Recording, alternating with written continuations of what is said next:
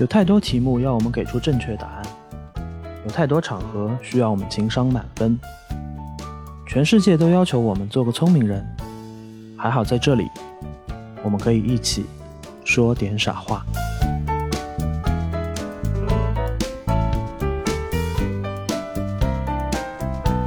我有个姐姐年龄比我大一点，那我上小学的时候，她已经是高中生了嘛。嗯 就有一天，我看到他书架上有本书，叫《钢铁是怎样炼成的》。嗯，我当时还跑去问我妈妈，我说姐姐最近在干嘛？她要看炼钢的书啊。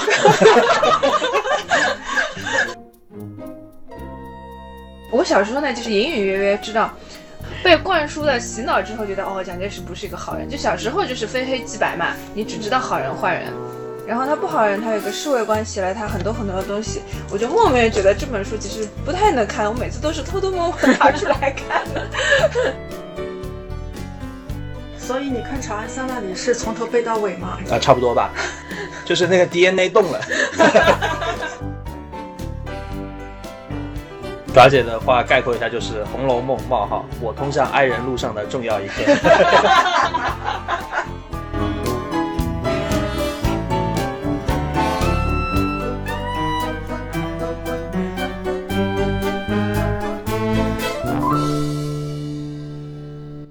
Hello，大家好，欢迎收听这一期的说点傻话，我是付 T T。啊，时间过得很快啊，一转眼十几年就过去了，我们终于又回来录这个说点傻话这个节目。然后今天呢是找了几位老朋友，我们冒着上海的这个台风天的大风大雨，穿过了风雨，坐到了一个茶馆里面来录一个时代的眼泪的话题。我们之前跟大家来录的是有一个所谓的八零后电子榨菜史嘛，我们想了想电子榨菜包括流行音乐，然后也包括一些别的东西，那也包括我们今天要聊的这个主题。在开始正题之前呢，我们先请嘉宾朋友们来给大家打个招呼。大家好，大家好，我是周了了。你上次不叫这个名字哦，对，我是上上一期节目的句子啊，嗯，我是付 T T 的朋友，然后这次也是乱入的，机缘巧合乱入了。上期节目句子现在落魄了，短短几个月时间但，是但是那个，当我看到了这个这期节目的提纲以后，提纲以后发现，嗯，因为本人读书比较少，很适合自己呃也不一定能够跟得上，反正大家见谅，包含着听吧，听个心意哈。啊好谢谢大家。好，我们谦虚的第一位嘉宾结束了介绍，难得听。到句子自信没有那么爆棚、那么谦虚的句子。大家好，我是爪姐。呃，转的好生硬啊！听上去不太情愿来的样子。大家好，我是爪姐。啊，爪姐，啊，爪姐上次通过笑声给大家留下了深刻的印象。杠铃般的笑声杠铃般的笑声。对，今天是爪姐主场发挥的话题啊。呃，压力给到了嘉宾这边啊。好，下一位嘉宾是吴老师，对啊，呃，我是吴老师，大家好。就好啦。那还要怎么热情？我是 I 型人呐。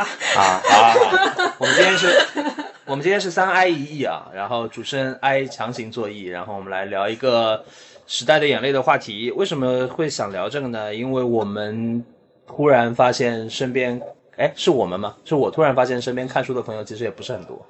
然后呢，我就很好奇，因为我在我的印象里面，从小到大接触的朋友，其实从小大家都会看很多书，交流很多跟书有关的话题。现在可能大家生活压力大了，忙了之后，很多的生活的方式啊会有变化。但我我会很好奇，我们小时候看书的时候，为什么那么爱看书呢？啊，因为没有其他娱乐活动，没有没有 iPad，手机啊。我现在看书也是在微信读书上看的，我看的可认真了。现在有很多短视频，嗯，自媒体，我觉得它效效率很高，获得信息的方式效率很快，然后其实是比较懒，嗯，就它没有那么看书那么累，你可以被动的在休息的时候获取一些你需要的知识和得到一些放松，但看书看书呢，你要主动的去，嗯，投入进去，所以我感觉就会有点累。啊，我觉得这个观点应该很多人会有同感吧。啊，然后我感觉蛮像你们金融行业的人会有的观点，就是看书其实是一个获取信息的很重要的方式嘛。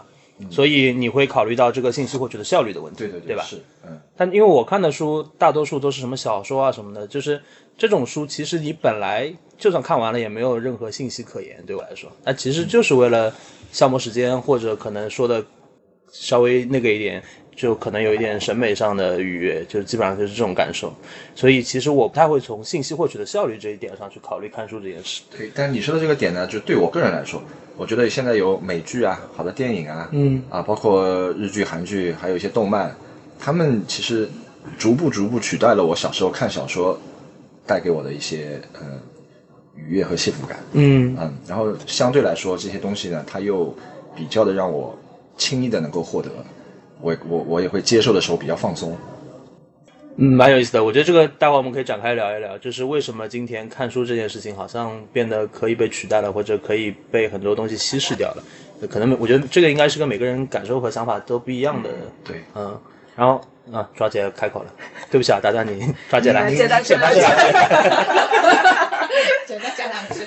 不是的，我刚刚就在想啊，为什么小时候看书，现在不看了？是因为，嗯，看书需要占用你一整块的时间，不管它是学习还是你用来娱乐，对吗？但我觉得我现在基本上没有一整块的时间可以用来给看书这件事情。首先，一天到晚微信会。你要看看微信吧，刷一刷，哎呦，谁又找我了，对吗？或者你有别的事情正好在干呢，要看一看啊，点点开某某小程序再看看上面又发生了什么。所以你要沉浸下来看书，其实很奢侈的，因为你需要有这个一整块的时间拿出来的。哎，你说的这个又是我想聊的一个点。呃，我跟我跟朋友交流过这个事情的，有有一个朋友跟你的观点是一模一样的。然后呢，我会觉得你们说的有道理。嗯，但是我自己，比如说我微信读书上面看，大多数都是那种比较轻松的，比如小说啊，或者一些科普，或者说一些普及性的读物，它可能不需要我太专注、太认真的去读，或者去做很多的圈化，所以我已经养成了一个任何时间都可以看，走在路上也可以看，进地铁也可以看，坐车也可以看的习惯。如果一个微信进来了，或者一个别的事情把我打断了，那我待会儿马上就能续上。啊，但是我觉得我我也认可说我的这个习惯其实应该不是一个特别大众的一个对阅读习惯。这样解决真的不会好的。乱入的吴老师，谢谢吴老师，我们今天是聊聊读书啊，我们下一期来聊保健的事情，还是再找你来啊。中年人保健。大保健 啊，好的但。是我想说，如果我像你这样，就是零碎时间切出去，就我的脑子切出去切回来，切出去切回来，我基本上不太看完这本书，我不太记得我看了什么东西。啊，我一直分散在，你也不要有这么这么大的心理负担。你正襟危坐看五小时看完一本书，你也不会记得的。是什么东西。啊，谢谢主持人，我了解，我对自己的认知又加深了一步。嗯，那吴老师有什么要讲的吗？就是你觉得为什么现在大家看书比小时候看书少了？你就觉得是因为分散掉了很多事情，娱乐啊，或者一些生活当中事情占比高了，看书的占比自然下降了。这是一个原因。另外一个就是现在其实值得看的阅读物也不多，说实话。啊，只是你眼界高了。你成长了，那你小时候看的书很多都是所谓的名著嘛？啊你可能在从小学到大学，你基本上你把看光了名著，至少你大部分知道的一些名著，你其实是会看一遍了嘛。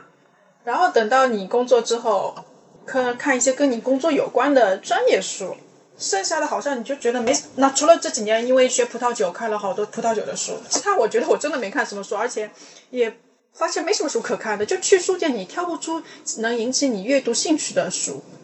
好，那是我们写书的人对不起你们，没有写出好书来。觉得海吴老师说的非常好，他提醒到我还有一个点，就是我觉得我小时候看书，我是在无穷无尽的索取，就是说，因为我我可能那个时候我很多东西都可以带给我很多冲击，呃，它能够吸引到我，能够感染到我，并且它能够打动我。但是我现在有时候看一些东西或者看一些小说什么，我觉得我已经有了一个比较固化的三观，那很多他写的东西我并不会，并不一定会去认同。那不认同的时候，我就没办法去欣赏它。还有就是，他有时候会有一些逻辑的漏洞跟矛盾，我发现了以后，我就没办法再去投入的看下去。哦，所以我觉得可能跟这个固化的这个思维也有关系。我小时候可能我是我是什么东西我都想去有一些兴趣啊，然后他哪怕编个故事不是那么完善的逻辑链条，哎，我也能够相信。但现在我变得不信了，不那么容易相信了，所以我就不太容易被很多东西所感染到。嗯，那就你们两个人的话，问你们一个问题啊，比如说我们从此刻往前推，呃，你最近读到的让你觉得特别震撼的，无论是振聋发聩的，还是说觉得说我靠那么厉害，这个书怎么写那么好？这个感受是什么时候？此时是不是应该有个硬广要插入？荒唐越过人间。你们不要 Q 这种内部梗，我们没有准备介绍这个事情啊。我就好好好好说，因为我觉得句子跟吴老师，其实你们刚刚说的那个很大程度上是是一个你们的共识嘛。我我觉得身边也有很多人会有这个感受，就是觉得自己嗯、成长了，然后在过程当中接触的世界，对世界的理解相对也更深了之后，很多书达不到你们的要求了。但我想，就是除了这个原因，我认我很认可之外，有没有一种可能性是说，哎，其实对我们对书的那个要求也在上升，但其实还是有些书能够满足我们的要求的，对吧？我最近几年认认真真的看完一部长篇小说的话，应不一定小说啊，你其他因为我我自己会比较喜欢看小说这种类型啊嘛，应该是阿奈的那本《大江大河》。啊因为很多人其实是看电视剧嘛，知道有这个作品。我是是很早之前就，因为它最早是发在网络上的嘛，在网络上我是追的，等到它成了出版物之后，也买了一套放在家里。嗯，他是从改革开放嘛，写写了差不多整个中国三十年的变化，而且是通过就是三种经济模式，呃，就经济体制嘛，民营企业、国企，然后几条线。其实我觉得它还是当代就近二十多年来说是蛮好的一部文学作品。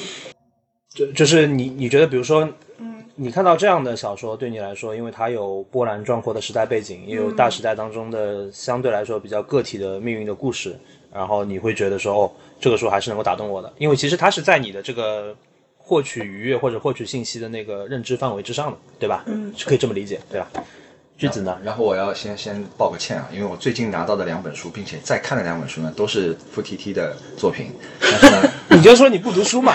但是我但是我并并并没有看完，因为最近有些琐事。那我最近嗯看完的还比较觉得喜欢的一部书，应该是北野武的小酒馆，啊啊，而且这书不这书挺好的就是呃娓娓道来，然后也没有什么波澜起伏的情节，但是呢，它给了我一个就是嗯啊、有有一些人生观在在的感悟啊、我觉得还挺好的。嗯，因为我最近都在看解剖书，运动和解剖类相关的，所以文学作品的话，可能嗯，再往前一年，我觉得前段时间又重新看了一遍《百年孤独》，就是我在另外一个台里面也讲过了。《百年孤独》，我以前年轻的时候呢，翻了第一页，觉得什么鬼啊，根本看不下去。然后可能现在年长了，现在现在因为四十年过去了呀，啊，谢谢你啊！啊，现在可能就是接触的事情也不一样，嗯，就能体会他写的写的东西，能静心看下去。你是不是接下来要看《尤利西斯》了？没有没有没有没有没有，看不懂尤利西斯，可能到八十岁可以看懂吧。就是我我前面问你们的问题，其实是最近比较打动你们，让你们觉得比较震撼的一本书嘛。但我看你们聊的就是，当然聊到了震撼的点对，但其实聊的是印象深刻的书。所以，嗯，那么我这这就偏激了，重新聊。对，就是感觉大家对问题的理解能力还要有待进一步加强。看书看的少，对不起。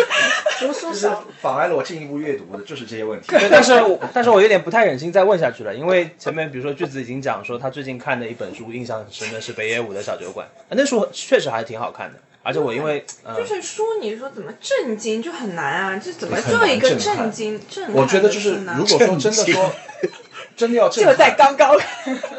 真的说要震撼的书，对我来说最近的要追溯到我高中时期读的书了，啊就是金庸的武侠小说。啊，啊，打开了一打开了一个世界，世界是吧？对对对对对，《天龙八部》四本书，我四天就看完了。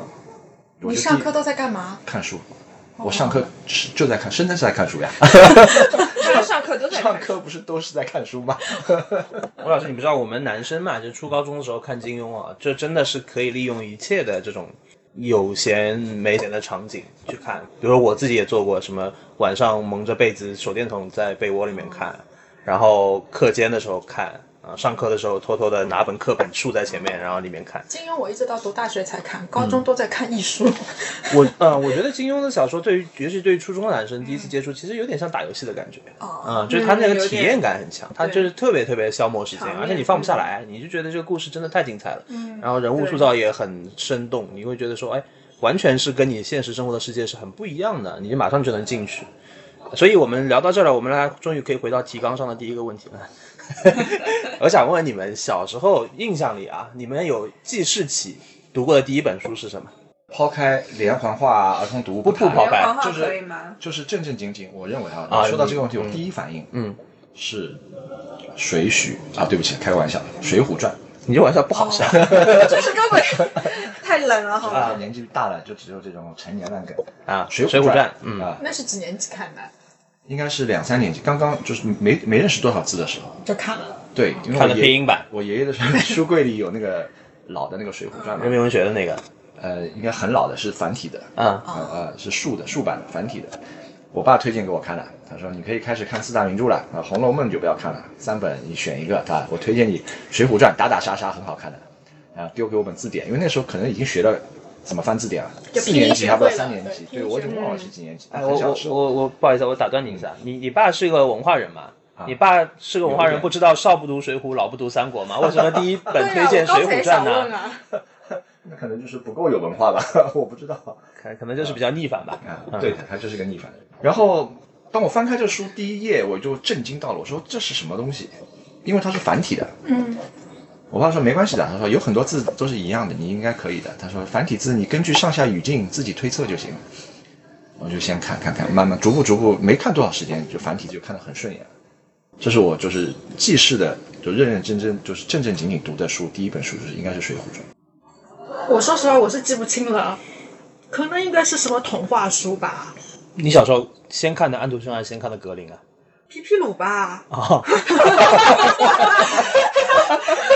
皮皮鲁对不起，对不起，是我狭隘了。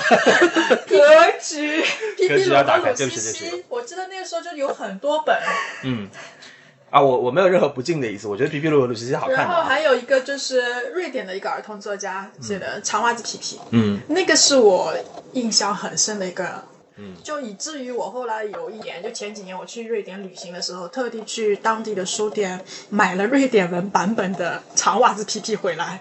对，我去的那家书店不大，然后店的老板还跟我说，就直到现在，瑞典的小女生们都还是会每个人都很喜欢这个长袜子皮皮这个形象，基本上每个人家里都会有。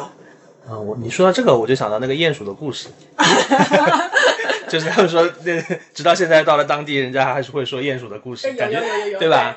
我嗯去捷克的时候也买过回来的。对，所以我觉得就是，所以你刚刚说皮皮鲁也很正常。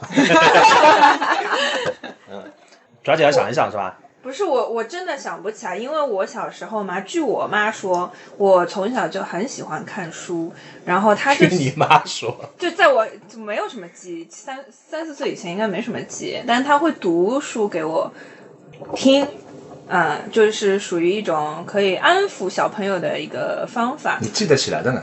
我记得起来的可能是安徒生童话，就这种童话书吧，安徒生童话吧，应该是，嗯，我给你们讲讲我印象里第一本我读的书，印象特别特别深。幼儿园的时候还不识字，读的什么书呢？读的有两卷本上下的，叫《看图学古诗》，就是印象那么深刻。为什么印象那么深刻？你听我讲啊。他那个看图学古诗真的就是一页就是一张画，字就直接写在上面，而且每一个字上面都有拼音，它就是一个儿童读物。然后呢，我印象很深，第一篇是一首现在都没有人会去背的诗，叫“一去二三里，烟村四五家，亭台六七座，八九十枝花”。这很明显，它就是一个给小朋友启蒙用的一个教材。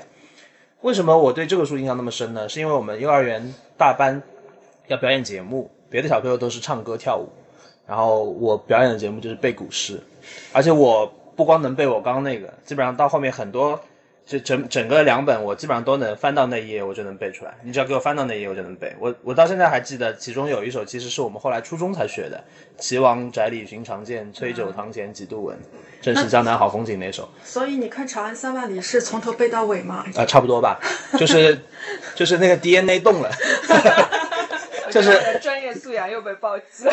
不是你听我讲完，你的中文系白你听我讲完，看上去这是一个还蛮牛的小朋友，对吧？然后我们老师当时也很震惊，老师就觉得说怎么有一个小孩对怎么怎么来了个神童，然后老师就翻开了其中某一页，点了这一页，然后我真的能背出来。他说这个是什么字啊？我不认识，就说明什么？后来我长大了以后，意识到一件事情，就是我爸给我看这个书的时候，他是按照马戏团训狗的方式训练我的。就其实是条件反射嘛，你反复练习，反复练习，把你的条件反射练出来。你看到这个图、这个颜色、这个人物，对，就是就是是这样的。所以这个书让我，所以这个书让我印象特别深，因为我觉得我小时候就是被当狗训大的。这就是我我，但是你回去是试一下 Choco 呀。你不是他还会这个说话呀字你是怎么背的呢？是你爸读给你的吗？对啊对啊，哦，就是你听声，你听声记声嘛，哦，那你的记忆力也够厉害的。就硬记啊。小朋友而且小朋友其实背的很快的背的很快的。所以我小时候关于书的，但我还蛮开心的呀。我虽然印象不深，但我猜我那个时候能背出古诗，应该成为全班的焦点，我还我还蛮开心的开。心虽然我现在已经是个典型的 I 人了，当时可能还有点 E 吧，嗯，残留的意现在被经过了训狗的过程，但我真的是后来恍然大悟，啊！恍然大悟的时候，我忽然觉得小时候背那那些古诗都白背了。对我们，我们刚聊了印象里能记得的第一本书啊。以以我对你们了解，我知道你们小时候肯定是有一点看书习惯的，对吧？你们小时候比较喜欢看什么书啊？小说，看小说，小说比如说你第一本读的小说是《水浒传》，对，当时读的感受怎么样？字慢慢读懂了，慢慢的了解在讲什么之后，感受怎么样？嗯，是我觉得就是其实《水浒》它是有很多很多的小故事组成的。我觉得很多每一个人物，他的一些传记，每一个人物他都是传记嘛，我觉得还都挺有意思的，就好像就像对现在理解啊，现在回想啊，就感觉那个时候就像在看电视、看连续剧一样，那种感觉啊。你说的这个我还蛮震撼的，我感觉我们看的也不是同一部《水浒 》。就是我我印象很深的点是我小时候看《水浒》一开始看不懂，为什么呢？因为我在看这个书之前听过一些《水浒》的故事，就是里面的人物和一些经典的故事，比如说什么大郎吃药啦什么的，这个都还是知道一点。但是《水浒》刚开始的时候是讲前情嘛，他是洪太尉把那个误误把妖放出来了以后，才有凡间的故事的。因为我我那个年纪嘛，就是把会把我不能理解的东西跳过去对吧对对对。对对对比如说鲁智深就是鲁智深的故事，燕青就燕青的故事，对吧？武松，哎，他是怎么回事？嗯，呃，我我就只其实我记住的就是我能看懂的，嗯嗯，但是很多东西，包括你说的前情，包括它的一个政治环境啊什么，可能我对我来说我不能理解，我就可能就翻几，就的确也在看，但是就把它忽略掉。啊，对我我就是没有忽略掉这些东西，所以我就看不懂啊。其实对我来说，那个是一个很困扰的事情。那《水浒》看完之后，对读书产生兴趣了吗？啊、有兴趣了。呃我爸那时候叫我读的时候，他就是会对我说：“他说你看书，你一看你可以看一天。”我现在想想，就是像现在大人丢了一个 iPad 给小孩子，然后可以不管他一样的呃、心态哈。后来还看了一些那个国外的故事，也是就是吴老师前面说的世界名著嘛，反正这个处理都有，反正就是抽一本看一看，抽一本看看。男生男生先看世界名著会看哪些？《基督山伯爵《基督山伯爵》看了啊，福尔摩斯探案集》》啊，啊，那个是好看的，嗯，还有看过《傲慢与偏见》吗？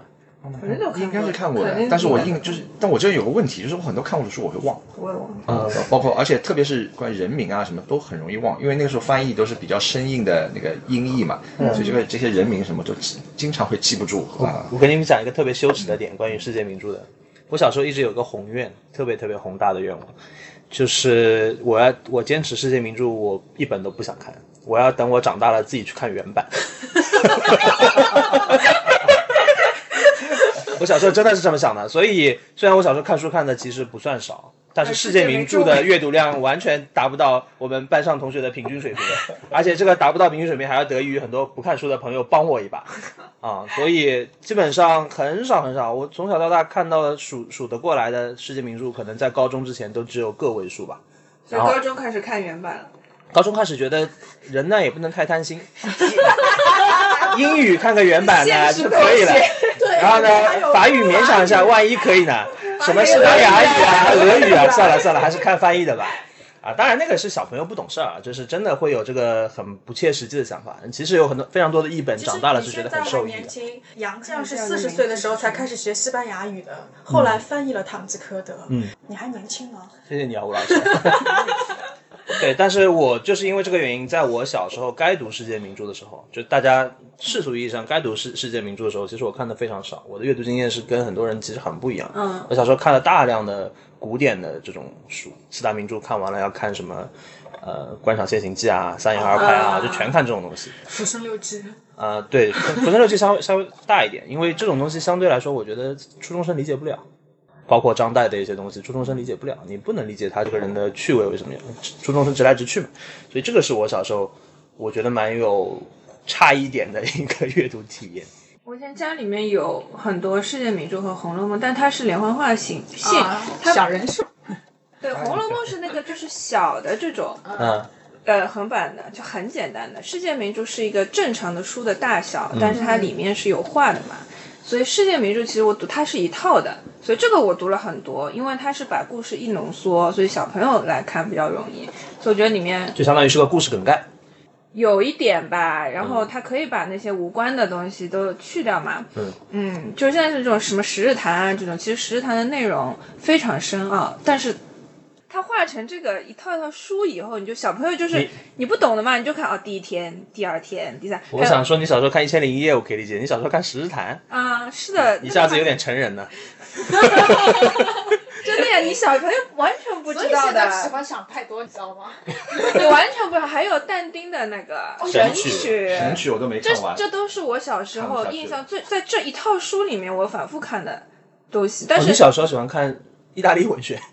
哎，对我家里还有个叫《意大利童话集》，不所以知道你有吗大利酒？是一个橘色封面的，然后呃，卡尔维诺编的是吧？随便的我也不知道，我记人名也很差，对不起。然后还有那个《红楼梦》，就是真的是小人书嘛，嗯，但是小人书就是你完全不会 get 到它里面大家庭的错综复杂，你纯粹就是看情情爱爱啊，什么谁又怎么样啦，谁又生气啦，什么 小朋友又搞闹别扭啦，就这种很简单的。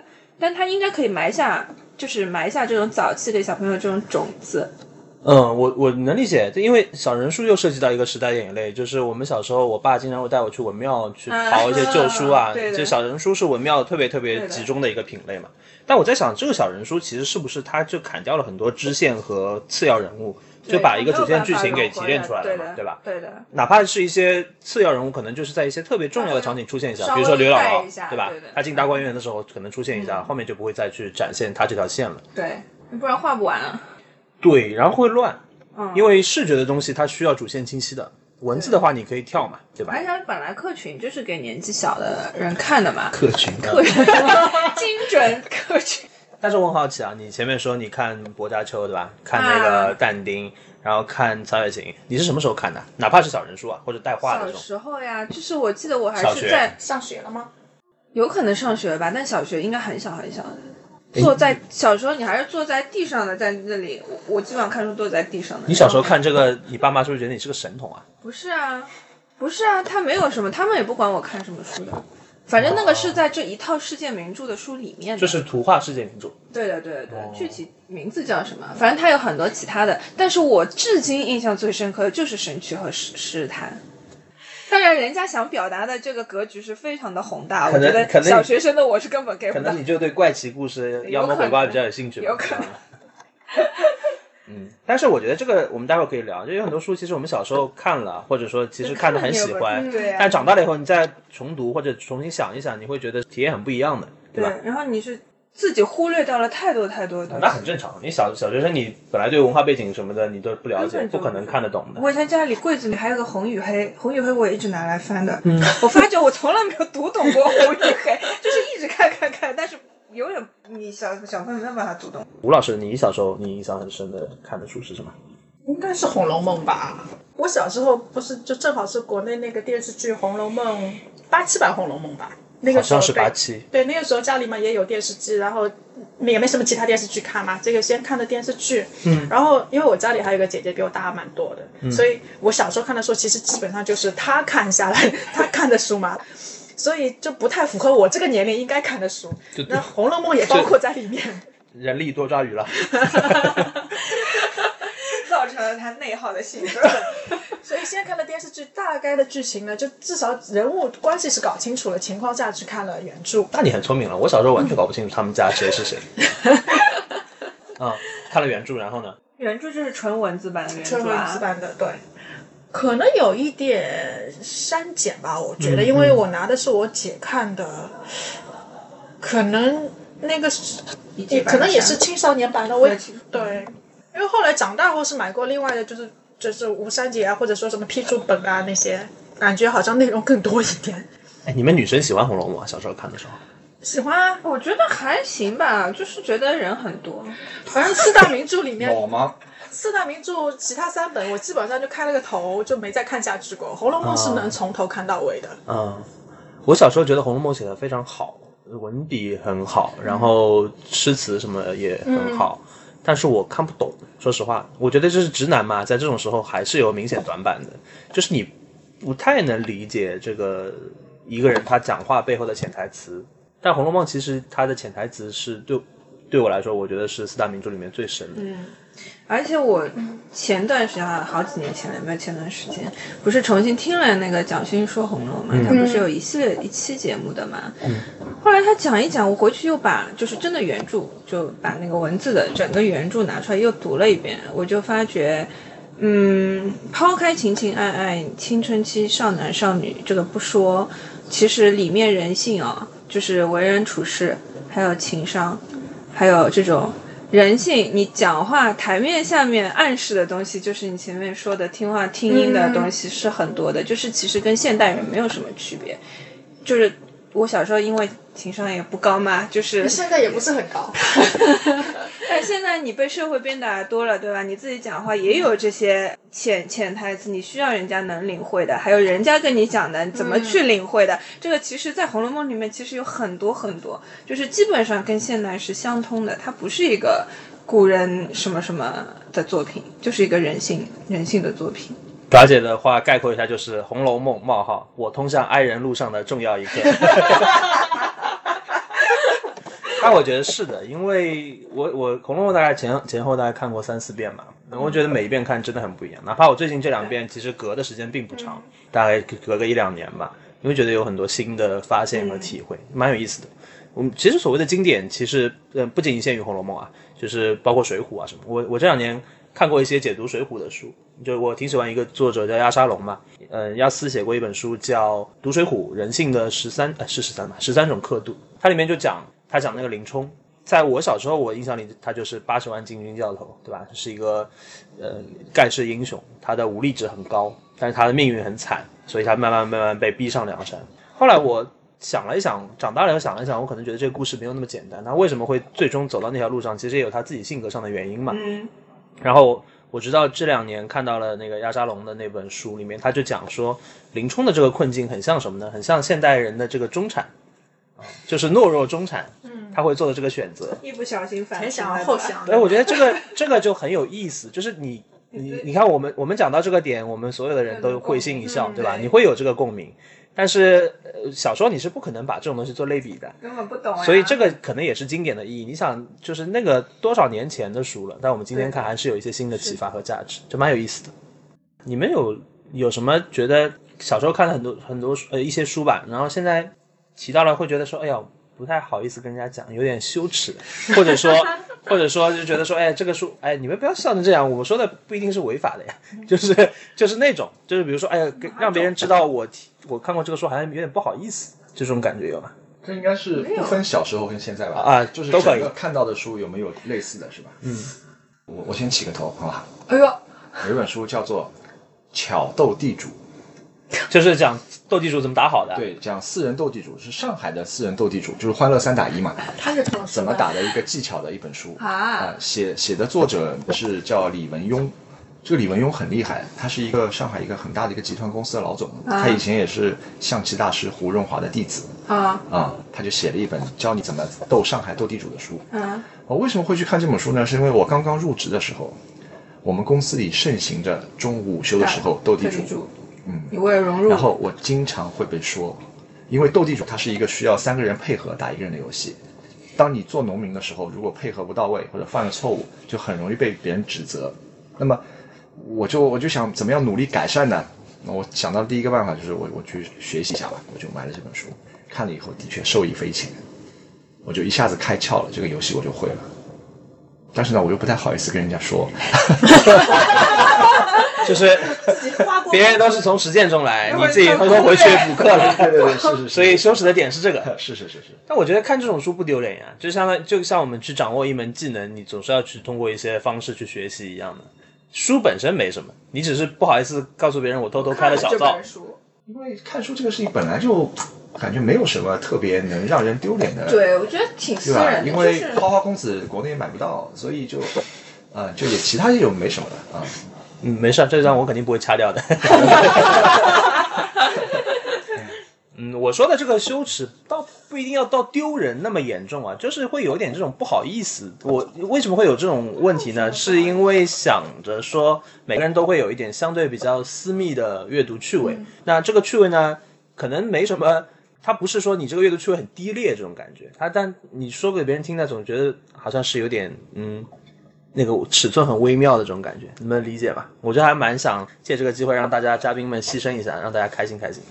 查泰勒夫人的情人，这种这个我刚刚也想了这个，丢脸吗？那那我我懂你说的这个逻辑。那那照你这么说，男男生小时候看看那个挪威的森林，看王小波黄金时代都有一点是吧？你说的就是性启蒙嘛，是吧？对，就就至少看这个书，你是肯定不会让家里人知道的。啊，不能让爸妈看到我在看这个书。对，那你爸妈文化水平也不低啊。对，爸妈也不一定知道 查特尔夫人。还有那时候看贾平凹的那个什么废都废啊都，，嗯，啊，吴老师说的，我觉得是一个蛮标准的答案，就是看了一些可能在禁书边缘的，就是这呃算，禁书吗？对，就是都被禁过。我家长我我说查家长认泰莱夫你不应该看的书。我以前小时候，嗯，我小时候翻出我爸我爸的《金瓶梅》看过，我也看过《金瓶梅》，并没有，我觉得看了几集觉得没有很好看，我就放弃了。对啊，应该这么说，我觉得《金瓶梅》是好看，但是小时候看不懂《金瓶梅》好看在哪里，就还它还是那种人情世故是最好看的嘛。但是你小时候你哪懂这些呀，对吧？我小时候看过一本书，也也是在老人的这种书柜里面翻到的，叫《侍卫官杂记》，嗯哦哦，你们应该也看过啊。嗯，嗯，没有就是我只是知道没看过。对那本书现在还藏着，有点发霉了。然后 那本书就是蒋介石的侍卫官写的蒋介石的事情。然后呢，我小时候呢就是隐隐约约知道蒋介石就是被灌，这能说吗？你可以剪掉。被灌输的洗脑之后，觉得哦，蒋介石不是一个好人。就小时候就是非黑即白嘛，你只知道好人坏人。然后就是一个不好的人，然后他不好的人，他有一个侍卫官写了他很多很多的东西，我就莫名地觉得这本书其实不太能看，我每次都是偷偷摸摸拿出来看的。但现在想想好像也没有什么关系。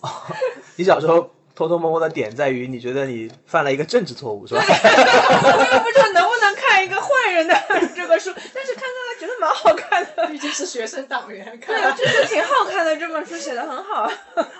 政治立场很坚定。嗯，我我现在会觉得有一点时候看网文看的太多，有点羞耻。但这个羞耻不是因为网文写的不好，就是我我很好奇，降低了。我很好奇，就是不同的网文有什么类型，然后就是大家在网网上看什么。我本本身觉得网文这个形态挺好的，因为对我来说，网文是一个娱乐产品，就它其实像打游戏、像看电影是一样的。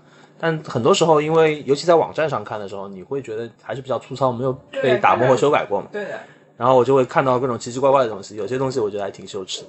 就是长大了以后才意识到说啊，这个可能是种马文，那个可能是什么。然后小时候看的时候，可能也津津有味的看完了。种马文 就是有后宫嘛，就是有个后宫嘛，男主角的后宫们，嗯嗯，想想啊，这可能是我问的不太好，但可能也确实比较难答这个问题。嗯，不过大家感觉阅读的经历都还是挺正常的，除了斗地主，除了 除了除了一下是我没想到的，其他的大多数都还是比较常见的。我们小时候会觉得说，哎呀，这个书是不是要偷偷看的这种感觉。然后我想问你们的一个点是，没有我我知道，因为我们现在聊小时候看书的经历也好，看的书也好，我觉得大家还是有蛮多的想法和体会的嘛。那什么时候开始你觉得说看书可能对你来说好像没有那么占据那么多的时间了，没有那么日常了？现在只看别人送的书。谢谢吴老师，又 Q 回来了。我们今天真的不打硬广，好吗？但是工工，你说搬出来上班之后，上班之后的确是看，就除了你跟工作有关的专业书籍之外，别的书好像真的很少看，嗯偶尔翻个杂志，还是在机场机场休息室，可能因为真的是闲着无聊，就拿本杂志过来翻，那哎，你们不叫书。你们在机场书店买过书吧？买过，没有。那当然也很久以前了。我在机场书店其实买很多书啊。就是那个不都是成功学吗？不不不不机场书店还是能淘到一些还不错的，比如说小说还是有一些的，类型小说什么的还是有的。嗯为什么我会在机场书店买书呢？因为我有个习惯，就是上交通工具我会带一本书，嗯但是通常去程呢会把那书看完，嗯那回来的时候不是没书看了嘛？嗯那飞机上又不太方便用那个微信读书啊什么的，手机一般我都会关掉的，那所以我就会买本书回来消磨一下时间。嗯啊、所以我其实对我来说，机场书店是一个我买书挺频繁的线下场景。我是这几年已经没有了，以前还好，嗯大概十年前会在机场等飞机的时候买一本吧。嗯，那你们现在会因为什么情况去买书呢？呃，好朋友出了新书之后买了赠给其他的朋友。好的，好的，好的，我们吴老师 Q 到这里了，我们说一说啊，吴老师买的书叫呃，越过什么？越过人间荒唐。哟，买的书叫什么？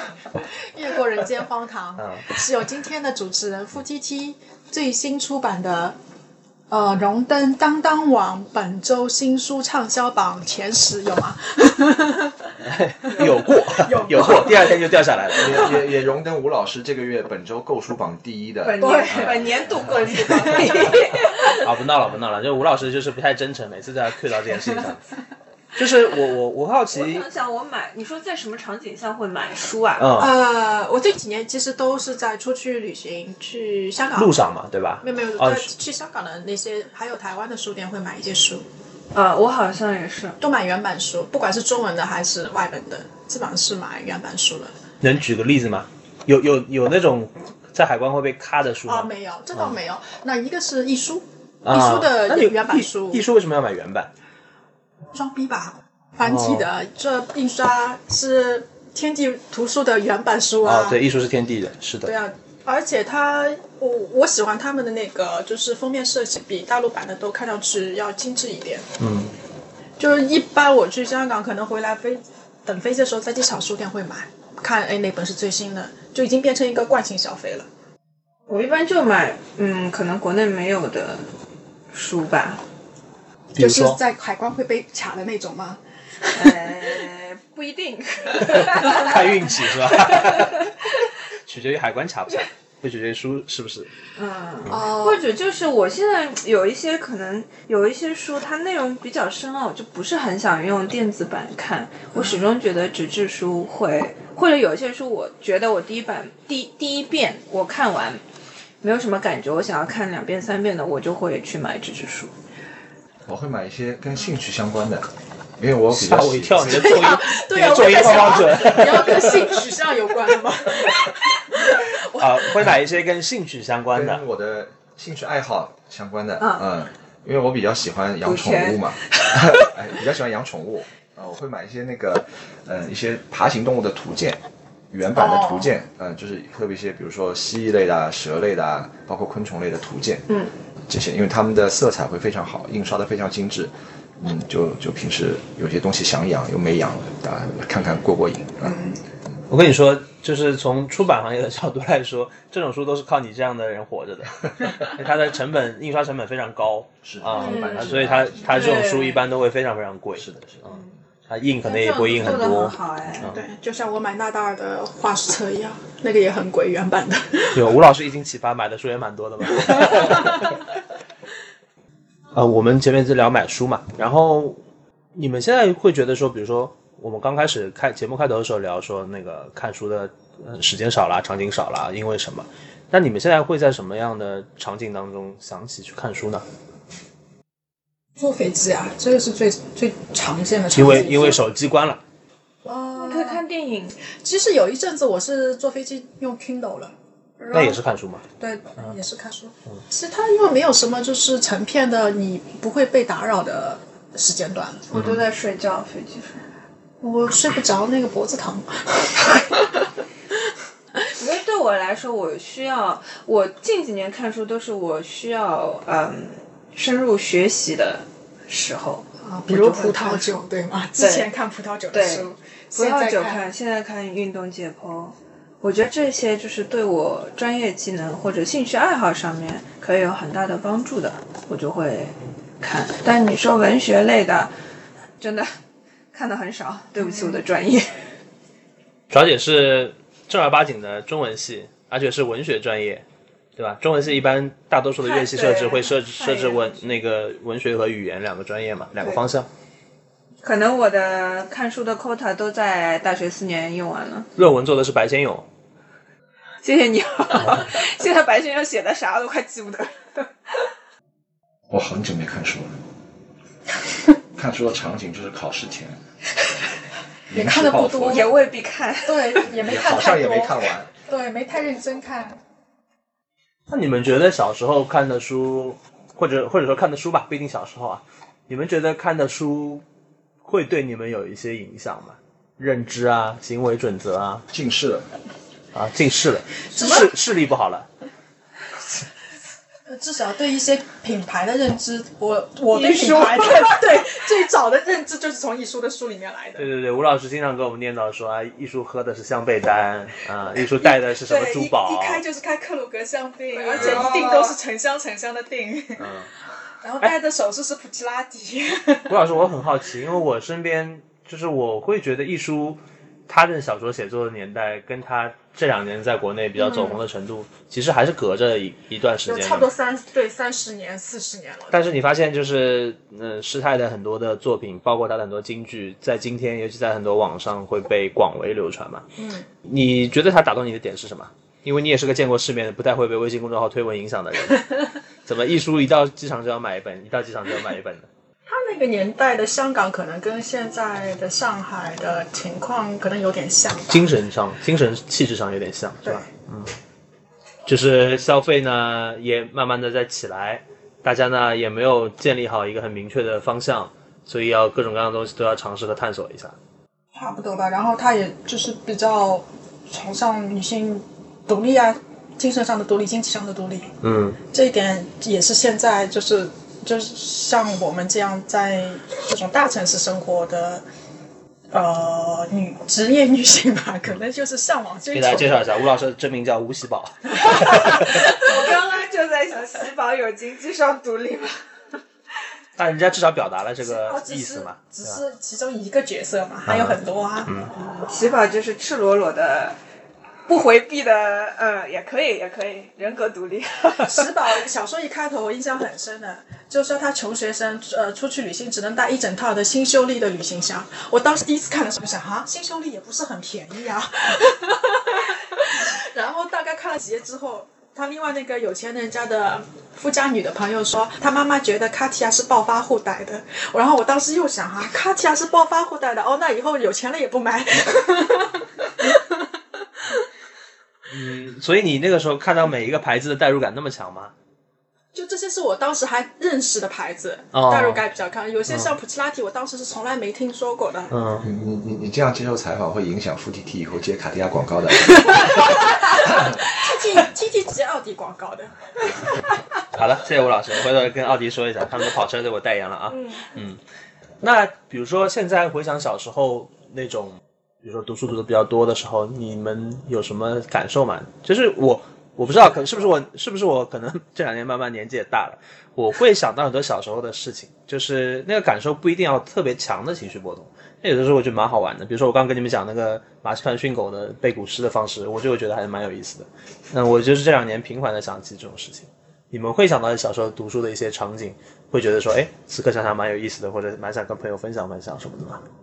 我大概就是呃，我刚才提过嘛，我有个姐姐年龄比我大一点。那我上小学的时候，她已经是高中生了嘛。就有一天，我看到她书架上有本书，叫《钢铁是怎样炼成的》。嗯，我当时还跑去问我妈妈，我说姐姐最近在干嘛？她要看炼钢的书啊。因为我我我们那个年代，像我姐那个年纪，他们看苏联文学比较多。嗯，什么巴尔克查金啦之类的，这个高尔基，对啊，海燕啊，然后包括这种什么钢铁是怎样炼成的那种书是蛮多的。别的书名吧，我看了还好，就这本书，我当时真的第一反应就是啊，为什么姐姐要去看炼钢的书？她不是最近高中要学炼钢啦？说到说到钢铁是怎样炼成的，我想到一套书，对我小时候影响很深，就是《十万个为什么》啊，啊，我觉得它很很直接的影响了我以后的兴趣爱好，就是对很多东西啊，对一些生物啊、动物、植物啊的一些兴趣。我通过看这套书我，不是十万个为什么，给大家讲一讲啊，这是个内部梗啊。根本就不知道。因为吴老师是一个凡事喜欢三连问的人，就任何的别人说一句话，他能抛出三个问题，所以我们给他起了个绰号叫“十万个为什么就连刚才那个那句话也是用一个问问反问句来来提出的，你们知道吗？真的是我我小时候啊，什么书都看，乱七八糟的书都看，就是我很沉浸在这种看书的心流里，所以我从小就是个 I 人，对吗？”。小时候还没有“心流”这个词还没有流行开来的时候，我已经有了心流，大家不知道杰克森米哈赖是谁的时候，你已经掌握了自己的心流的流向和流速。然后我小时候嘛，我爸单位不是会出去玩的嘛，暑假，所以我会跟他们老师一起出去，我就会带一本书，因为我是一个小朋友，我又不想跟我爸的同事 social，就非常 I 的一个人，然后我爸是怕你爸让你表演节目吧？圆周率背一下。老阿姨都很喜欢来跟小朋友搭讪的嘛。但是小朋友我就很不喜欢，然后我就一直会看书，我就会我想沉浸在我的小世界里。然后大家不是跟就是他们单位玩，其实也是跟团的嘛，只是认识的同事一个团嘛，就会有人走走走走。那我们在路上，我在路上也拿了一本书，我就走走走走，啪撞到了电线杆上。真的撞到了啊，就是我感觉我爸压力也挺大的，带了一个小孩，这个小孩一路都在看书，小年没诅咒响。所以你自己笑笑你爸同事，然后同事就会觉得这个小孩很乖，对，然后哦，那他们蛮善良的，无就的刚刚打了四斗的。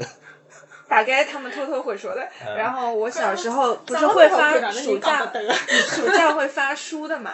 暑假发书，就一般你会先去返校，书拿回来包书，然后马上开学了。我就拿回来的时候呢，先把语文书全都看完了，我就整本就可以看完，一天半天就可以了。嗯，你这个习惯跟我一模一样我。就把课文看完。对对对，然后我会先翻古诗文的部分，啊，我然后再看现代文，因为 看看好看的古诗文，看看不毕竟你被你。被训过嘛，对嗯，对我我小时候我没有经过巴甫听说过洛夫实验。经过职业训练。然后我我小时候，比如说语文书翻开，看到很多里面的课文，比如说有一些偏自然向的，因为课文会选尽可能全面的覆盖一些嗯就跳过我就直接跳过，嗯。然后科普类给给的，他看呀。科普类的直接跳过，然后看到鲁迅，开开心心看一点，啊、就基本上但小时候。鲁迅我也看不懂，我现在越来越懂了。你懂什么了？你懂最近懂的是啥？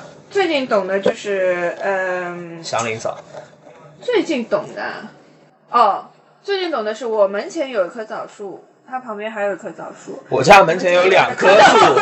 两棵是一棵专业素养。你这个你这个第一句话就透底了。所以我想知道为什么你们中文系的老师应该不会听这个节目的吧？不会不会，新闻系听。你想说为什么？对，为什么你小时候这个课文对吗？老师其实也没有讲清楚为什么。老师讲不清楚。我觉得你让他讲，他也不一定讲得清楚吧。就是他可能就是想到了，兴之所至写一写。我小时候特别讨厌，虽然我很喜欢看课文上的东西，我特别讨厌回答中心思想这个问题。啊对啊，就是要么就是这个这一段或者这篇文章中心思想是什么，要不然就是这一段话当中的某一个词体现了怎么样的思想感情。就是我就特别害怕这种问题。这个因为就纯粹强行掰出来的嘛，就为了答题而。其实就是出题出题人强行要求那个答题人去理解。我我因为这些年有很多朋友，他们也在做写作相关的工作，有一些做的挺好的，他们就会有一些文章被选进试卷或者课本。然后我们班上也有。对，然后选进去之后，经常就会问这个，然后我们他又不知道。对我们我们所有人在一起面面相觑，就说呢，我也不会答，这个怎么答？真的不会。所以就是我觉得应试是一方面嘛，其实我我是觉得说应试其实扼杀了很多人看书的乐趣的，因为大家就会被训练成，比如说我们小时候很多人不喜欢鲁迅，是呀、嗯，因为鲁迅学的太多。了嘛，就觉得说这是一个课业的压力。但其实鲁迅的文章，我觉得在任何阶段读都有很多很好的、很新的认识。比如说他，你小时候读啊，人的悲欢并不相通，嗯，我只觉得他们吵闹，对吧？你放在现在语境，一模一样。INFP。对，是这样的，而且有很多可能不会被选进课本的东西，你去读了以后，你会觉得说，哦，原来他讲的是很很真实的东西。我我印象很深的，我大学里面读野草，嗯，我就没有想过说，哎，他为什么写的那么浓烈的东西，但是写的那么好？当然，我小小时候课本上可能接触的鲁迅是社戏里面的鲁迅，是从百草园到三味书屋里面的那种鲁迅的克制的。克制，然后也有也有一些会讲到鲁迅写的一些诗和他的一些时代背景啊之类的，就是他会被塑造成一个，比如说塑造成一个革命家，塑造成一个呃特别有生活趣味、很会书写生活趣味的人，但是你其实不太会从一个完整的角度，从一个比较全的作品的角度去理解这个人，所以你理解的其实还是很偏颇的嘛。那长大了读就会觉得很不一样，所以哎，大家陷入沉思。所以你们会 从小到大读过的书里面的人物有谁影响到你们了？比如说我，我身边有一个朋友，他就会跟我说，他他真真的跟我说，没有瞎编啊。他说段正淳很深刻的影响到了他，为什么啊？就是他觉得段正淳那种生活方式也是一种可以追求的生活。啊，你知道是谁吧？段誉他爸知道，我知道，我知道。我在想他生活方式，这种生生活方式。生活方式就是真心的爱每一个生命中遇到的女生段誉。老碰到小姑娘，最后是他妹妹。圈子嘛也有点小，就是就是他跟我说的说的这个想法呢，我当时是觉得说他可能是半开玩笑跟我说的，但是我又觉得说他可能也代表了很多人会有的一个真实的想法。他可能在条件允许的情况下，他也愿意去尝试按照段正淳的方式生活一下下，当然生活肯肯定会给他一些回应的，但是我会觉得说，对吧？这肯定是一个小的影响。那有没有类似的这种影响到你们的书里面的人？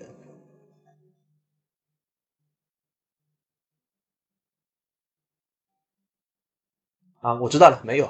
在想，主要是我看到很多，然后我又忘了很多，我还想一想。可能就艺艺术女郎的那种穿衣打扮的那种。我觉得吴老师对于一而终都在艺术。就我我从我还没有任何对自己穿衣打扮有任何这种倾向性的想法的时候，艺术书里面所有的女主角都是白衬衫。哦，卡其裤，然后带一块劳力士豪士啊男男装豪士表，嗯那吴老师，比如说你看到喜宝说，嗯，如果没有很多很多爱，也要有很多很多的钱的时候，你会不会一拍大腿说，哎呀，说的对，很有道理，我觉得就是应该这样，就类似于这种拍大腿倒是这个动作是没有，但是啊至少是会有一些很共认同，对，会有共鸣。嗯让我想想，可能是第一次的亲密接触。嗯，这真的是《时代的眼泪》这本书这。个好时代人，嗯，我觉得我们这个年纪一般都会说那些年我们一起，你说的更古老，呃 我们好像还还是九把刀，你这个是痞子菜对吧？呃嗯，，轻舞飞扬的那个形象，可能对我后面的择偶观会有一些影响。那个书我只记得一件事情叫红斑狼疮，我还专门去查了这个病是什么病。我觉得我我我现在回忆，我觉得我的初恋就整个气质跟气场特别像我当时看书的时候，我对轻舞飞扬的这个设想想象，啊，你看的不是一个插图本啊，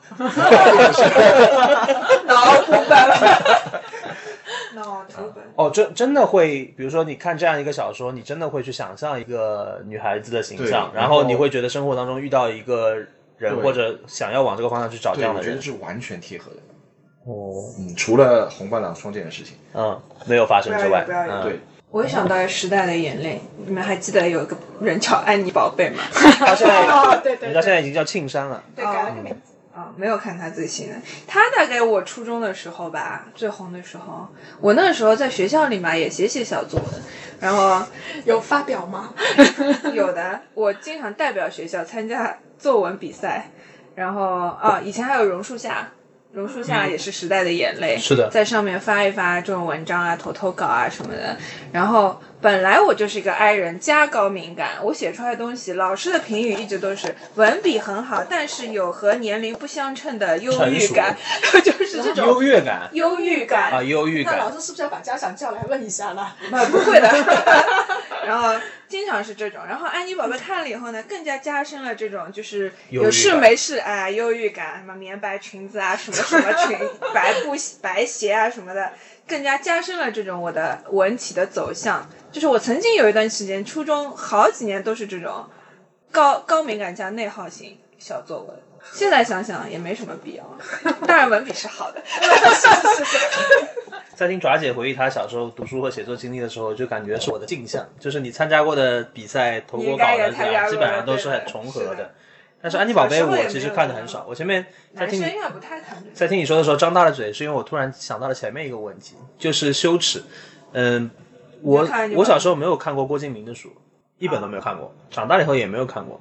啊我现在觉得还好没有看过，我我应该小时候看我也不太会喜欢，啊但是那个时候基本上是全班无分男女都会看的。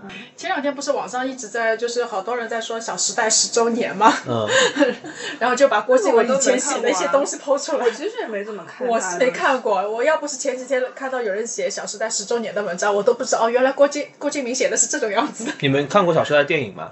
我看了第一部，第一部我看过。我作为学习样本看了，还挺特别的。我觉得它是一个很有意思的文本，它那个文本是连着它这个文本和它的传播共同构成了一个挺特别的现象。嗯嗯，我记得那天我看到那个网上那篇文章，就是说整个《小时代》就是静安区啊、应该是南京西路街道 City Walk 的一个就是我 我觉得很很有道理啊，就是我说的特别，其实就就是这种嘛，就是你包括你刚刚说的艺术嘛，它很多时候它其实这个小说或者这个文学作品，它提供了很多消费主义的方向和范本。爪爪姐举手了，爪姐，简单说两句。艺术就只在中环以及到半山区，对，就这这范围内了。我想起来有非常时代的眼泪，但是我曾经非常执迷，就是很多三毛的书。啊我家里有非常多三毛的书，那个时候。就我们的年代，就九十年代到二零二零零零年前面，你会觉得他跑过了好多好多地方，而他去的地方是我们曾经根本就小朋友你也不可能去嘛，那些撒哈拉是吧？嗯，或者是他在西班牙的这种小岛上啊什么的，你根本不可能去。他就是怎么说呢？你就觉得哇，好 fancy 啊！要然后他们的感情故事啊，好迷人啊！然后他接触的这些人也好感人啊，故事非常丰富。就从小在我心里埋下了要要在世界到处玩的种子嘛。那我现在又看看，我前段时间看了一下三毛，我就觉得这不就是个游记嘛？而且是穷游，你现在都不会这么干。对，而且我觉得他有点作，就是我看他的东西，他有一篇他写到他在西班牙还是哪里，还是南美啊，南美，我去南美的飞机上看的三毛，然后那个什么高原上的百合花，他就在秘鲁的地方，因为有海拔，秘鲁很高，有海拔，他就说啊，又开始头晕了，什么什么不舒服，他就在人家街心公园的椅子上躺下来了，就觉得横也不舒服，竖也不舒服，怎么躺都不舒服，你懂吗？我就觉得也有点作，真的是我以为你要说，你就觉得脊柱侧弯了。调整一下，一节课帮你缓解头痛。你就觉得呃，现在再看到的话，你会觉得说有有一点矫情嘛，就经常我们会说的这种，而且尤其是我看完这书，我人也到了秘鲁，就是我不会觉得，但当然会有一点点头晕，因为它有这个海拔在，但是没有必要，就是说一定要躺在人家公园的椅子上就讲那么多东西，你知道吗女？青年嘛，啊，对，就小时候你觉得哇好 fancy 啊，现在就觉得嗯，发言逐渐进入危险领域。但是我跟你讲一个感受是，我小时候三毛看的不多，但我看过。可能直男对三毛不会上头到这个程度吧嗯。那我前前些年那个奇遇这两年一直在推很多跟三毛有关的东西对啊包括他们之前呃那个三毛很多回声之类的那个专辑，嗯、前两年他他跟潘越云两个人在上海开演唱会，就是三毛主题的，所以他有很多呃三毛的音频和影像资料，然后奇遇和潘越云也会来唱一些跟三毛有关的歌。在那个场景当中，其实还会意识到说，虽然我个人对于三毛的写的内容没有那么那么喜欢，但是他其实作为一个时代的，你说他是样本也好，或者他作为一个时代的眼泪也好，他其实还是能唤醒很多共性的东西的，比如说对这个世界的憧憬。比如说，对于浪漫这件事情的想象，嗯，对吧？就是我们想要过一个什么样的生活，我们的生活当中究竟有要不要有这种有一点忧郁、有点浪漫的这些色彩？就我觉得它是影响了很多人的。嗯，就还是挺有我同意啊，就是我曾经也是被影响的，那一他基本影响了一代人，就是嗯，对吧？就是如果我作为一个直男呢，你提到三毛，我想到一个人，这个人当年也是被大家 Q 的记不行，从军 们 我们现在梗都这么烂的吗？你们终于说到一本我看过的书了，谢谢。哎，但你别说，三毛从军记挺好看的。我想说，我小时候也是会连环画。但我说我说的不是三毛从军记啊，我想说的是余秋雨。哦，对吧文化苦语，对，《文化苦旅》是他最最有名的一本书后面也出了很多。对的，嗯，然后那个时候有一个很很刻薄的笑话，说那个他的书红到什么程度，就是那个年代的性工作者包里面打开就是一支口红，一本《文化苦旅》那个时候还有什么周国平的诗吧？啊。周国平周国平老师也是一个非常非常但是我想说，余秋雨的书我也是跟风看，看完我没有什么感觉。啊，但是我想跟你讲的是，我看《文化苦旅》，包括后来《山居笔记》，就相对比较早的《双冷长河》啊什么的，我会觉得说，嗯可能后来有一些争议的地方，我可能也部分认同，但是我个人是从他的书或者他的所谓文化大散文当中受益很多的，嗯因为我觉得他给我打开了一个窗口，嗯就有点像你说的，看到三毛的一些书，你会说，哎。那我将来去的那个地方，或者我想去别的地方看看的时候，我会想起他。嗯虽然我再想起的时候，我会觉得说我的感受不一样了，但是当时的那个触动是在对吧？所以我其实我个人还会觉得余秋雨对我的这方面的影响还是挺大的。嗯虽然你可能回头看看，包括你看他后来写的东西，可能比早期写的要精巧了，嗯要写的更纯熟了，但是早期的那个书，就是书也有书的命嘛，就是他他的那个时代挂钩的，对都挂钩，然后他触达的那些、那些人，然后在那个人身上具体开花结果的那个东西，还是蛮蛮有意思的。嗯，同意。这也是我们想为什么想聊《时代的眼泪》的一个原因吧。嗯那你们还想得起有谁是我们小时候说，哎，因为我们四个人其实差不多大嘛，我们给大家给大家年轻的听众朋友们讲一讲你们不了解的那个年代。嗯，你对你刚刚说周国平老师也是，周国平也是一个。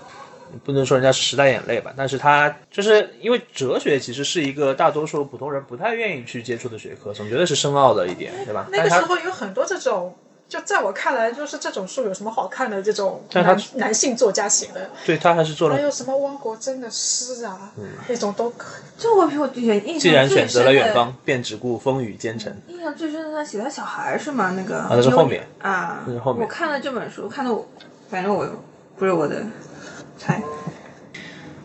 包括你说那个贾平凹的书，对吧？就是我觉得还是在很多很在很长一段时间里面影响了很多人的。但至少那个年代有各种不同风格的作品出来。哎，以前你们在学校门口就是那种借言情小说的地啊，方，对，有。你去过啊？我小时候还买过我小时候还买过盗版书呢，就是文庙，不是文庙，就是学校门口出来就有那种骑着一辆黄鱼车对呀，全是盗版书。琼瑶书很多是盗版的吧？现在想想，我我我不知道，我都不知道哪些。他刚说他看的《天龙八部》是那个三联的那个五卷本还是四卷本呃？学校图书馆讲，对，就你看你看的是正版的嘛？四卷，我图书馆肯定是正版看的我看的《射雕三部曲》一共三本，《射雕英雄传》一本，《神雕侠侣》一本，然后那个《倚天屠龙记》一本。应该大陆最早的正版的应该就是三联那一版，之前的应该都是盗版。好像之前还有一个广广东还是哪里有一个有一个版本，嗯在三联那个是通行的，大家最多人看的那个版本。然后那个我想说的是，那个一本的《射雕英雄传》里面全是错别字，全是印刷错误，说明那个时候的排版方式都是是签字排是的所以经常会排错。那他删了多少东西呢？变没删一本了它就是字小字小浓书厚缩在一起，一个字没删啊、只是有错而已，但没删，一个字没删。就我印象特别深，我有一年初一嘛，我是应该第一年第一次看金庸，看的是《倚天屠龙记》，就不懂嘛，就只知道金庸红书书书摊上都是金庸的书，然后就随便拿了一本，然后那个那那次还是考试，考试大概分两三天考吧，第一天晚上就通宵把这个书看完，第二天再去考别的，就印象特别深，就是有一种放不下来的这种感觉，所以这种冲击我觉得还是蛮强烈的。现在小朋友应该看书，我觉得是不太会有这种，但是也没有问题啊，我觉得也蛮好。每代人都有每代人的生活方式。我们回忆时代时代的眼泪，也就是想把那个东西定格在那边对，啊、然后时不时的想想看看，或者跟差不多有同龄的、有共同经验的朋友来分享一下，聊一聊。好，我们其实已经聊了很多拉拉杂杂的关于书、关于儿时回忆的这个事情了啊。然后有一个最后一个小问题吧，想要留给大家，就是如果要给你自己小时候推荐一本书，你会推荐哪一本？要考虑到这个小朋友这个客群的年龄，对呀、小朋友自己小时候，对啊，多小呢？随便你。你比如说，我想给我五岁的自己推荐一本，或者我想给十五岁的自己推荐一本什么书都可以。安徒生童话这种，啊，安徒生童话，对，你小时候没看过啊？小时候看。过啊，可以再推荐一推荐你反复看。因为我没看过的的书，如果是我自己都没看过的书，我不知道是不是要推荐。那比如说，如果是我的话，我可能会推荐一本，比如说我我可能最近两年看到的新书，我觉得挺好的，就可以跨越时空，这个假设问题嘛。然后也可能是一个经典，然后这个经典让我觉得说，我看出了一些新东西，我很想让小时候我知道。哦，我这几年曾经，但其实那个时候不是是我自己要买，是我有一个台湾的朋友，我在大陆帮他买一套叶圣陶主编的民国时代的一语个国文课本嗯国文国文教材。后来我帮他买的时候，就自己也翻了一下，嗯，哎，发现的确是蛮有趣的那套书，给小朋友作为一个启蒙的一个教材非常好。我同意，那个课本确实编得非常非常有意思。那虽然跟现在的趣味肯定是很不一样了，但是你可以看到，就是那个时代的知识分子他们是怎么样来思考小朋友的国文教育这件事情，对希望小朋友成长为一个什么样的人。他有图画，有简很简单的文字，然后有中国传统的一些，呃，儒家思想呢，但其实不是糟粕那一些的，是比较就是很值得我们现在人再继续还是传承下去的那些东西。吴老师，你政治好正确啊！你是一个离糟粕很近的人，知道吗？你酒酒糟啊什么的。好撸啊！啊，国文课本，嗯，蛮好的，我觉得这是个蛮有意思的推荐。没想到吴老师你长大了，给自己小小时候推荐还要推荐课本。然后，而且太难了，而且我没有想到的内耗，而且我没有想到的是，其实我完全不知道有这么一套教材，是我当完全不知道当时一个台湾的朋友，他跟我说托我买，我才知道。哦，那是前两年的一个呃小的出版现象，是一个畅销书，也就是因为老课本被翻出来了，大家会觉得说，哎，那个时候课本真好啊，就是因为这样红起来的。我想到了，嗯，我可能会给小时候，因为我不像你啊，我小时候古诗词专业素养比较差一点，此处有白眼，那个大家帮大家补充一下画面。呃，培训深度不够不够多。呃，所以我可能会给小时候推荐，就是骆玉明的讲古诗词的那一套小书，也不叫小书吧，《魏晋南北朝》，还有他有很多古诗词解析骆。老师最近出了一本，就是他课堂的就是，想到了那个，他就是单本的呀，叫《骆玉明古诗词课啊，》，正好借这个机会推荐给大家。那本书真的还挺好的。是骆老师是也是我大学时代的这个文学素养过程中的偶像之一啊。嗯，所以我应该会推荐这个，因为我觉得他讲的东西就不光是给大学生看的，他其实讲的东西挺平易近人的，而且他可以解析的东西，嗯，比一般的古诗词解析是会更深入很多，所以我觉得还挺适合。嗯，我接着你这个书讲两句嘛，就是因为我们爪姐是就复旦中文系毕业的嘛，然后呃，骆老师是复旦中文系非常非常嗯、有名且有学问、专业素养非常高，课也讲得非常好的老师。这个书呢，现在最近新出的这一本，其实是他课堂笔记的一个整理吧，啊，或者说是一个关于他对于中国古诗词这个领域的一个相对来说比较明确的系统性的阐述。你刚刚讲到他是深入浅出嘛，我觉得特别有意思的点是，因为他的课我上过，我我在读书的时候他已经开设这门课了。当时听的时候，觉得有很多非常非常震撼的观点的启发。对现在回头去看，你就觉得又有一些新体会。我觉得好的书就是那种你常读常新，对每一个人不同的人会读出不同的东西的。就这可能听起来好像是一个蛮小的话题，就是一个大学教授来讲古诗词，但它其实能够反映出来的东西是很多的，而且每一个人，就是我们经常会说什么六经注我，对吧？我们在读六经的时候，并不是说我们在读六经，是六经就通过它这个经经文来展现我们每个人自己的层次。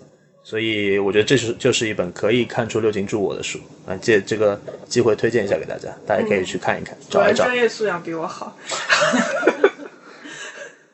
太难了。斗地主，我觉得文学素养不够，看的书也太少，个为什么没有这个能力。十二推什么？我小时候已经在看了，现在我不用再推荐。我们其实可以把思路打开一点，我们没有并不一定要推荐文学书啊。就是我我我自己是觉得文学书是可能是我们接触比较多，所以习惯性的会跟我们的学科背景有关系吧我。明白。比如说你想给小时候自己推荐一个图谱啊，什么都可以啊。造船的啊。哦，我小时候买过呀，我可以推荐给小时候的你。我真的太要讲了。